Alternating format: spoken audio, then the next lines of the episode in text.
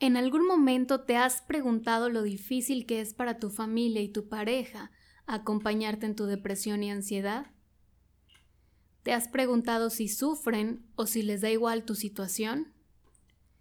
En este episodio vas a escuchar lo que se vive detrás de la depresión, esa otra parte que no conocías. ¿Estás listo? Hablemos de depresión.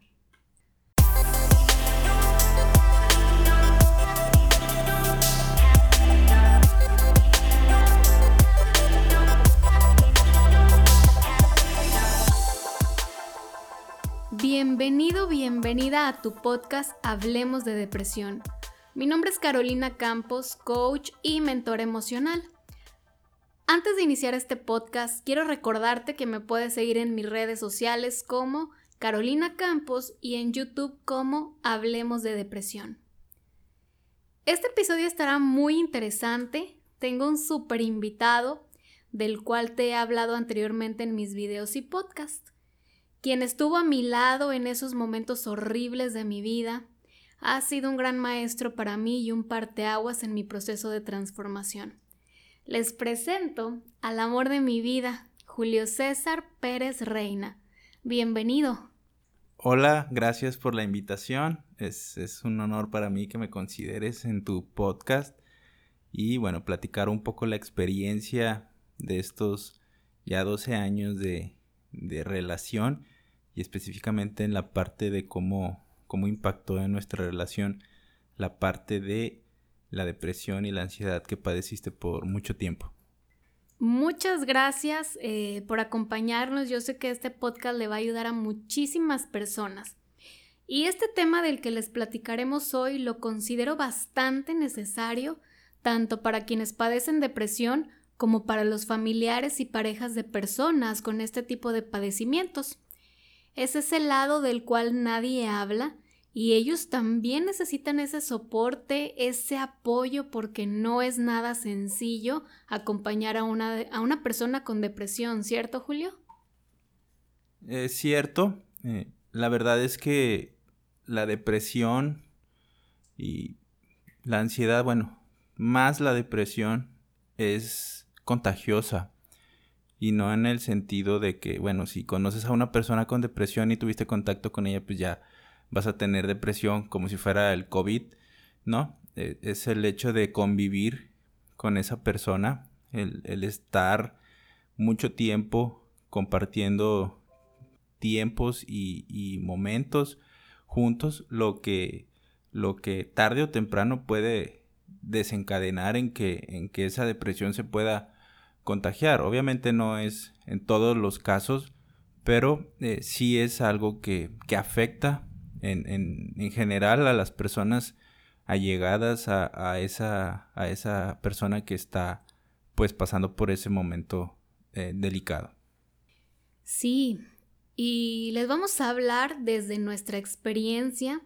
Julio y yo nos conocimos a la edad de 16 años, estábamos en la misma prepa y ahí nos hicimos novios y desde entonces hemos estado juntos hasta hoy. Así que Julio conoce perfectamente todo mi proceso y en un inicio la relación era muy buena, siempre hemos tenido bastante química. A pesar de ser polos opuestos, él desde un inicio sabía de mi depresión, pero no era tan notoria. Pasó el tiempo y poco a poco esta depresión era cada vez más evidente y así como lo dice Julio, llegó a ser, digamos que contagiosa. Pero a ver, ¿cómo percibiste tú estos periodos? ¿Qué pensabas y qué sentías cuando yo tenía mis momentos de depresión?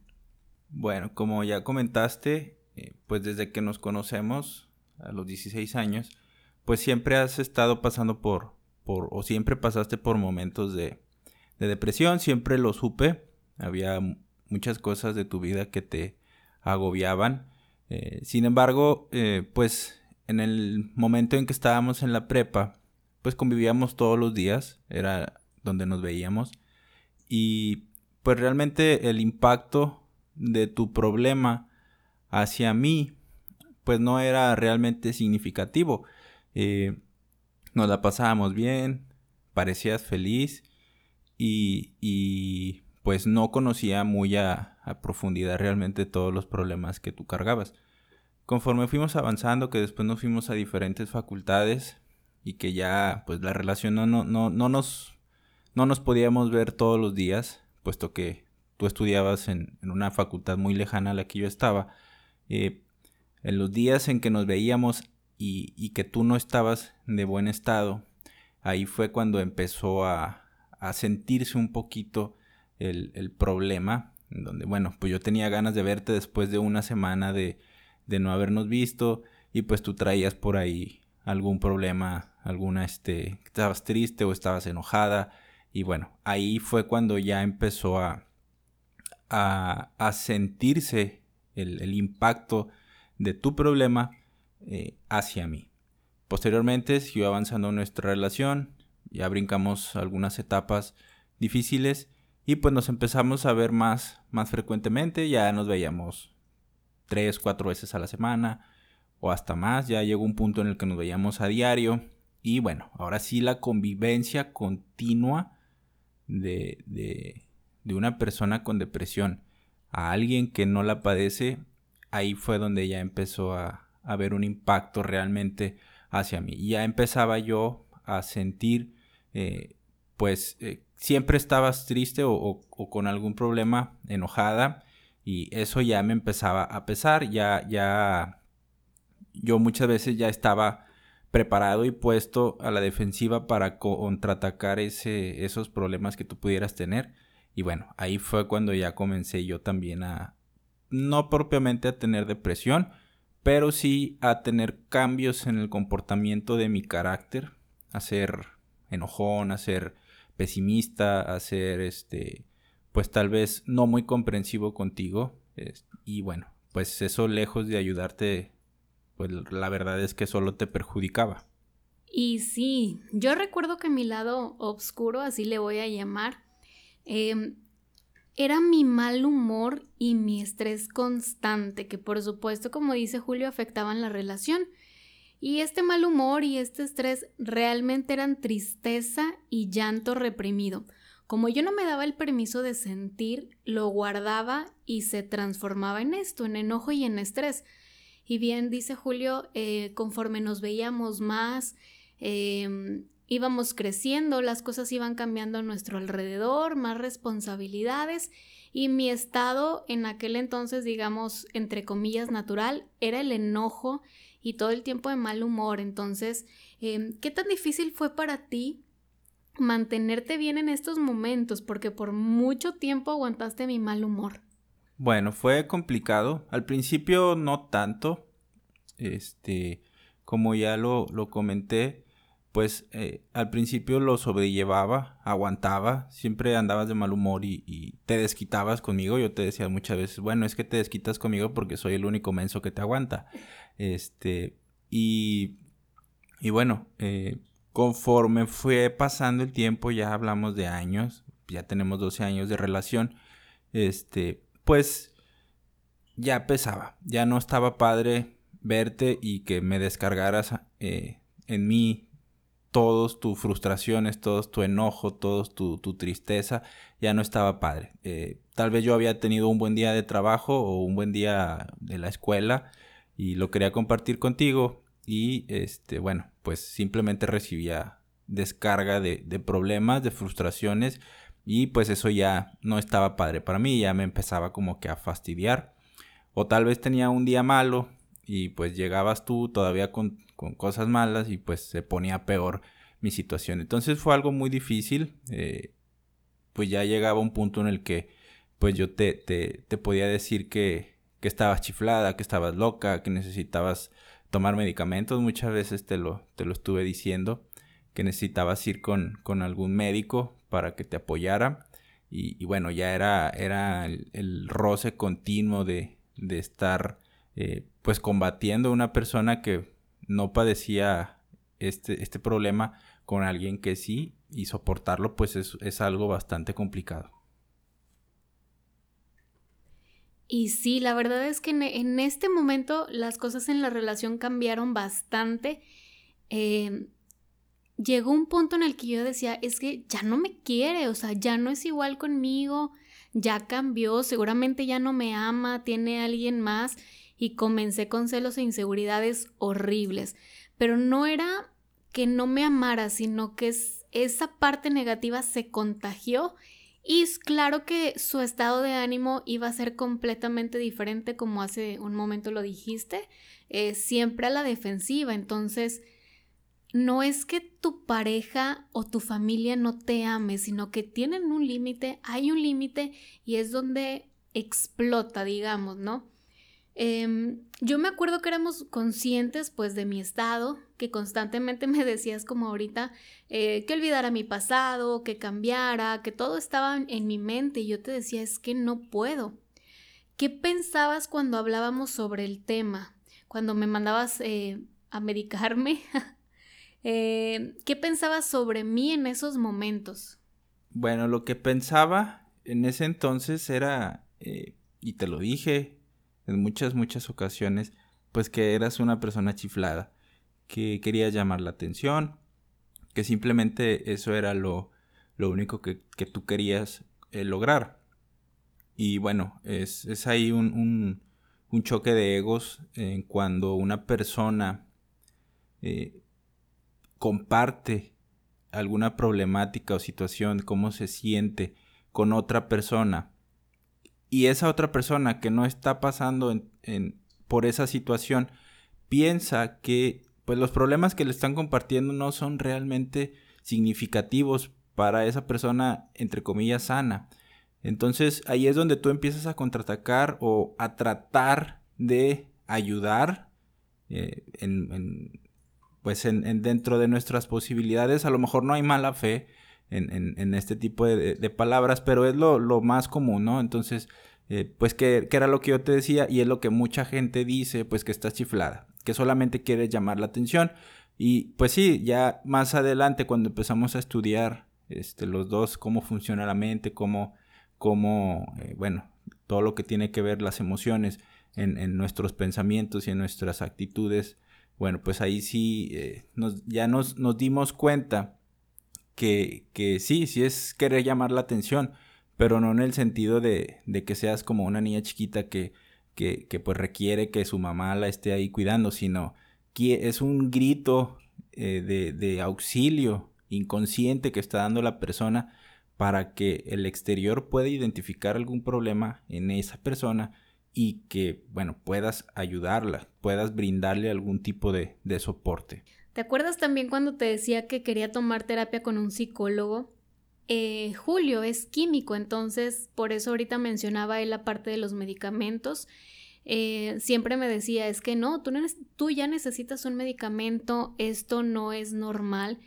Y yo le decía que quería tomar terapia con un psicólogo, eh, ¿Nos puedes platicar cuál era tu creencia en aquel entonces y cómo piensas hoy, hoy en día sobre este tema? Porque hay muchísima gente, me ha tocado, que me dicen, oye, es que mi familia me dice que no necesito un psicólogo, que no necesito ir a terapia, que necesito otro tipo de ayuda. ¿Cuál era lo que, qué era lo que tú pensabas en ese entonces sobre los psicólogos, sobre las terapias de mente y emociones y cómo piensas ahora? Bueno, en ese entonces era, era muy joven, estaba en la facultad, tenía por ahí de 19, 20 años y este, pues estudiando en la Facultad de Ciencias Químicas, obviamente el ego era muy, muy grande. Eh, yo con formación científica eh, directamente relacionado con, con la formulación, la manufactura de medicamentos, por mi profesión de químico farmacéutico, eh, pues obviamente yo, yo quería que tú recibieras una terapia eh, pues médica con un psiquiatra que te diera por ahí algún, alguna tableta o algún medicamento que eh, pues químicamente pudiera hacer los ajustes de tus, de tus hormonas o de tus sustancias químicas que estuvieran alteradas en tu cerebro. Mucho tiempo lo pensé, y lo que creía de los psicólogos era realmente que estaban de adorno, que no hacían, que no, que su función no era necesaria y que no, realmente no ayudaban a las personas. Anteriormente ya habías tenido tus terapias con, con psicólogos. Eh, en algunas ocasiones incluso yo te acompañaba a esas, a esas sesiones, me quedaba fuera y pues no veía ningún cambio. no veía ningún cambio y decía, bueno, pues es que estos nada más te están sacando dinero, o sea, tú vas, les platicas tus problemas una hora y ellos nada más te dicen, sí, no, cómo te sientes y cómo, cuál es la, el sentimiento que te genera ese pensamiento, cosas que yo en ese entonces pues no, no podía comprender. Y este, pues era, era un ego ahí el, lo, que, lo, que, lo que me hacía eh, pensar negativamente de los psicólogos, que no estaban realmente haciendo una labor con la persona que estuvieran tratando. Hoy en día, pues es, muy diferente mi percepción de los, de los psicólogos. Realmente son profesionistas necesarios y este, que tienen una capacidad enorme para, para ayudar a la gente. Y no solamente los psicólogos, sino también, como es tu caso, de, coach o, o mentora, en donde desde tu experiencia ya personal, de cómo superaste estos problemas, puedes ayudar a mucha gente y lo has estado haciendo. Entonces mi percepción de, este tipo de, profesionistas, específicamente hablando de los psicólogos o de los coaches como tú, ha cambiado enormemente. Eh, ¿Por qué? Porque ya lo veo, lo veo en, el cambio reflejado en ti y en algunas otras personas eh, a las que tú has ayudado, de acuerdo a los testimonios que dan cuando terminan con, pues, con el, el programa que tú les brindas. Y bueno, en tu caso particular, pues después de que tuviste terapias con psicólogos, eh, buenos psicólogos que te ayudaron a salir adelante de, esta problemática. Es algo totalmente diferente. Eh, y, hoy en día, bueno, pues pienso que, el, profesionista de, psicología es altamente necesario en nuestra sociedad y, que, bueno, todos debemos de al menos una vez al año, no sé, ir a visitar por ahí un, psicólogo y descargar cualquier situación que pudiéramos estar cargando. Todos tenemos problemas de mayor o menor medida, no importa, todos tenemos problemas y nos afectan diferente. Eso es lo que debemos de comprender, que eh, si para mí es algo insignificante lo que otra persona pueda sentir, pues a esa persona sí le está afectando y no tenemos pues, por qué juzgarlo. Y sí, hay muchas creencias en relación a tomar terapia. Estamos acostumbrados a querer sanar todo con pastillas, pero pues no funciona así. Y como les he eh, platicado, las emociones reprimidas generan enfermedades y las más comunes pues son la depresión y la ansiedad, de lo que platicamos en este podcast. Después de años juntos, sabíamos que había amor, pero mi estado depresivo y ansioso pesaba más y más la relación estaba bastante dañada. Aquí podemos decir que ambos nos hicimos daño. Pero tengo que reconocer que la mayor parte de todo esto fue por los monstruos en mi cabeza. Obviamente llegó un punto en el que tú te agotaste, dejaste de ser el mismo, como les platicaba hace un momento. Em, fuiste paciente, atento, amoroso, pero ese desgaste de estarme sosteniendo llegó a un punto de quiebre. ¿Cómo fue ese punto? ¿Qué sentías? Porque yo recuerdo que ya em, en las últimas veces que platicábamos, antes de yo, yo empezar ahora sí mi camino de transformación, fue, me da ansiedad. ¿Cómo fue este proceso para ti?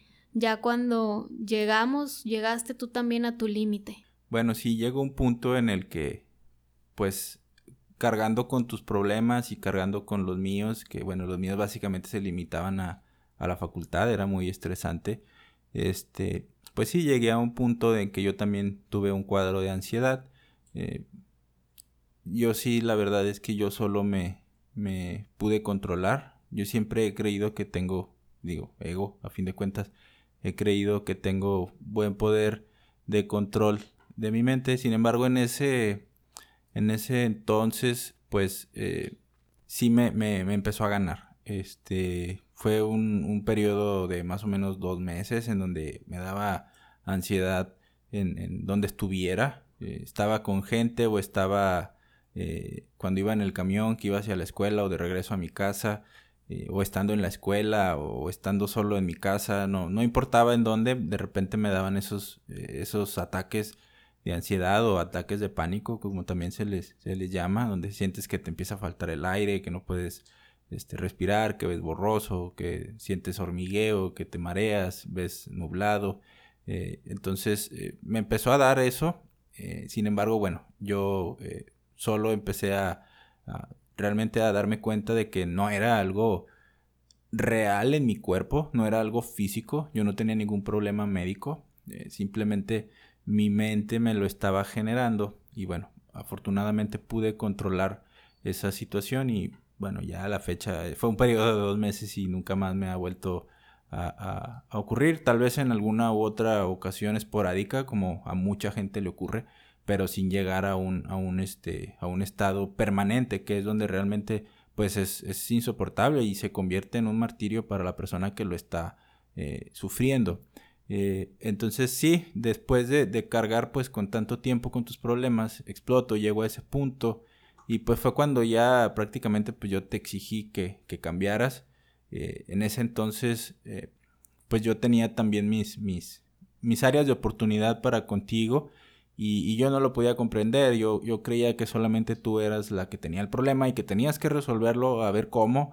Y bueno, ya que estuvieras bien, pues ya nuestra relación iba a ser iba a ser buena, ¿no? Y pues cuál fue la sorpresa cuando ya empezaste a cambiar, seguíamos teniendo algunos problemas. ¿Por qué? Bueno, porque pues tú ya estabas en un camino de, de mejora continua hacia ti y yo no. Entonces ahora tú empezaste a notar cuestiones en mí que yo tenía que mejorar y bueno, ahora venía la contraparte, ahora yo tenía que trabajar en mí para poder estar bien, eh, hablando en sentido de, pues el estrés de yo era una persona que, me estresaba mucho, cargaba con muchos problemas de, del trabajo o de la, de la escuela y cómo era la forma en que yo lo, lo, lo expresaba, pues con enojo. Ahora yo era el que estaba enojado, ahora el que estaba estresado. Y bueno, principalmente yo tuve que trabajar sobre esa parte. Y bueno, hoy en día soy una persona totalmente diferente en ese aspecto. Me acuerdo perfecto del día en que me dijiste o cambias o terminamos. Y no recuerdo si me diste un mes o cuánto, la verdad, para mostrarte ese cambio. Fue ahí, como bien dices, cuando comencé a moverme por diferentes tipos de, terapias. Em, pero para este punto, pues yo ya estaba a nada de explotar. Así que, pues para mí fue como ese balde de agua fría y dije, sí, tengo que hacer algo porque ya no nada más soy yo, sino que ya realmente notaba que mi depresión, mi ansiedad te estaban afectando a ti. ¿Creíste tú que yo podría cambiar después de tanto tiempo ver todas mis facetas, sufrirlas conmigo? ¿Confiaste en que todo esto terminaría? No, la verdad yo, yo pensaba, tenía la esperanza, pero algo muy dentro de mí decía que no, que no ibas a, lograrlo, que no ibas a poder cambiar esa parte. Digo, fueron tantos años de, de pasar por eso, era un ciclo eh, infinito en donde te ponías bien y luego tarde o temprano eh, volvías a, caer en, los cuadros de depresión o de ansiedad. Entonces, este, bueno, la verdad es que creía que nunca ibas a, salir de eso. Afortunadamente estaba equivocado y bueno, hoy en día eres una persona totalmente diferente, he visto cómo has ido avanzando eh, a pasos agigantados en lo que eras hace unos años y en lo que eres hoy en día y en cómo ahora lo transmites a la gente que te sigue y que, que, que quiere tomar los programas que tú, que tú ofreces. ¿Qué podrías decirle a todas esas personas que hoy en día se encuentran acompañando a una persona con depresión y ansiedad? ¿Qué consejos darles? Ok, el primer consejo que yo les daría es eh, que no se lo tomen personal. Sé que es muy difícil, es parte de nuestra naturaleza el, tratar de eh, contrarrestar las situaciones que se nos presentan. Entonces, si alguien nos agrede, es casi, casi que natural el que nosotros respondamos. Eh, si alguien nos pasa algún problema, es casi, casi natural que nosotros vamos a responder de alguna u otra forma. Entonces, eh, el principal consejo es que no se lo tomen personal. Si esa persona con un problema de depresión o ansiedad descarga sobre ustedes alguna frustración, algún quiebre que pueda tener, no se lo tomen personal. Es un problema de esa persona y ustedes tienen que estar enteros para poder darles el soporte. Otro consejo que les puedo dar es no juzguen. El, que para nosotros o, la persona que no tiene el, problema de la depresión, eh, no consideremos que el problema que está atravesando la otra persona sea significativo, no nos da derecho a echárselo en cara. Cada quien eh, recibe de manera muy diferente en, su cerebro la, pues la información que percibe del exterior. Entonces no somos nadie para juzgar la situación por la que está atravesando X persona. Entonces, el siguiente, el segundo consejo es no juzgar. Eh, el tercer consejo que les daría es no traten de resolver los problemas ustedes. Eh, el que les digas, échale ganas, eh, todo va a estar bien, el tiempo lo va a curar todo, no pasa nada, vámonos a, de paseo, etc. eso realmente no va a ayudar. lo que nosotros tenemos que hacer es apoyarlos en la parte de que, bueno, ellos reciban una ayuda profesional para que puedan sanar ese, ese problema que están atravesando y nosotros ser simplemente su apoyo, su, su acompañamiento, limitarnos a escuchar y a evitar dar consejos que eh, probablemente no vayan a ayudar de nada o vayan a pasar desapercibidos por completo por esa persona. Entonces, pues mejor eh, simplemente ser un apoyo moral, ser, un apoyo físico, que sepa la persona que ahí estás, que lo vas a escuchar y bueno, acompañarlo a, tomar terapias, a tomar programas de coaching eh, o mentorías, este, acompañarlos, impulsarlos, motivarlos para que ellos mantengan siempre eh, pues las ganas de, de seguir adelante y de que esa persona especialista pueda en realidad ayudarlos a salir del, del hoyo. Muy buenos consejos, la verdad. Y ahora, em, por último, ¿qué le dirías a todos aquellos que en este momento están pasando por una depresión y por una ansiedad? Les diría que no están solos, no se sientan solos en ningún momento. Eh, la Organización Mundial de la Salud reconoce a la depresión y a la ansiedad como enfermedades eh, y son, son problemas de salud pública realmente. Hoy, hoy en día con el, con el coronavirus, con el confinamiento, se han eh, intensificado los cuadros de ansiedad o de depresión de mucha gente.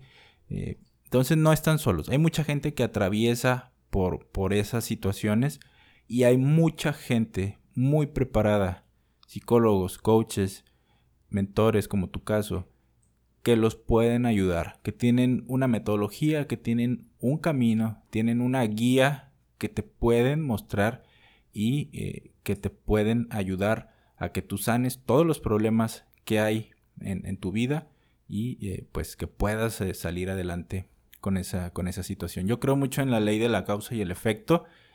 Todas las situaciones que nosotros estamos viviendo en este preciso momento no son cuestiones del destino, no son porque Dios no nos quiere y nos está poniendo en, situaciones difíciles o en pruebas. Son efectos de muchas decisiones, de muchas causas que nosotros hemos ido tomando eh, pues en el, el, paso del tiempo.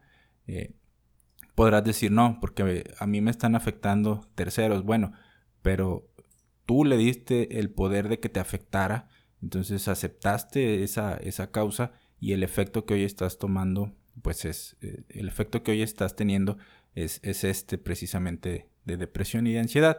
Entonces tú el día de hoy puedes comenzar a ser la causa de eh, un efecto positivo que quieras tener el día de mañana. Muchas gracias por compartir eh, tu experiencia con todos nosotros. Creo que es la primera vez en que lo hablas y es muy bueno saber este otro lado que nadie ve y que nadie habla. Gracias por tus palabras, eh, por contarnos la experiencia y por tu tiempo. Al contrario, muchas gracias a ti y bueno, ojalá que, este, esta información pues le pueda ser de utilidad a, aquellas personas que, están atravesando por la depresión y si se lo pueden extender a, su familia, a sus parejas, a sus amigos que, que pues están acompañándolos para que pues también puedan eh, ellos tener, tomar por ahí dos o tres eh, de los consejos o de las situaciones que platiqué para que bueno, pues no, ellos vayan a, hacer realmente un soporte para ustedes y no vayan a terminar siendo afectados por la situación. Muchísimas gracias, espero que les haya gustado este episodio. Como dice Julio, compártanlo, estoy segura que puede ayudar a muchas personas que se encuentran en esta situación. Recuerden que pueden descargar el ebook Adiós Depresión en la página www.carolinacampos.com.mx y pueden inscribirse y ser parte de Catarsis cambiando su vida en tan solo tres meses y medio. Les mando un gran abrazo y nos vemos en el siguiente episodio. Hablemos de depresión.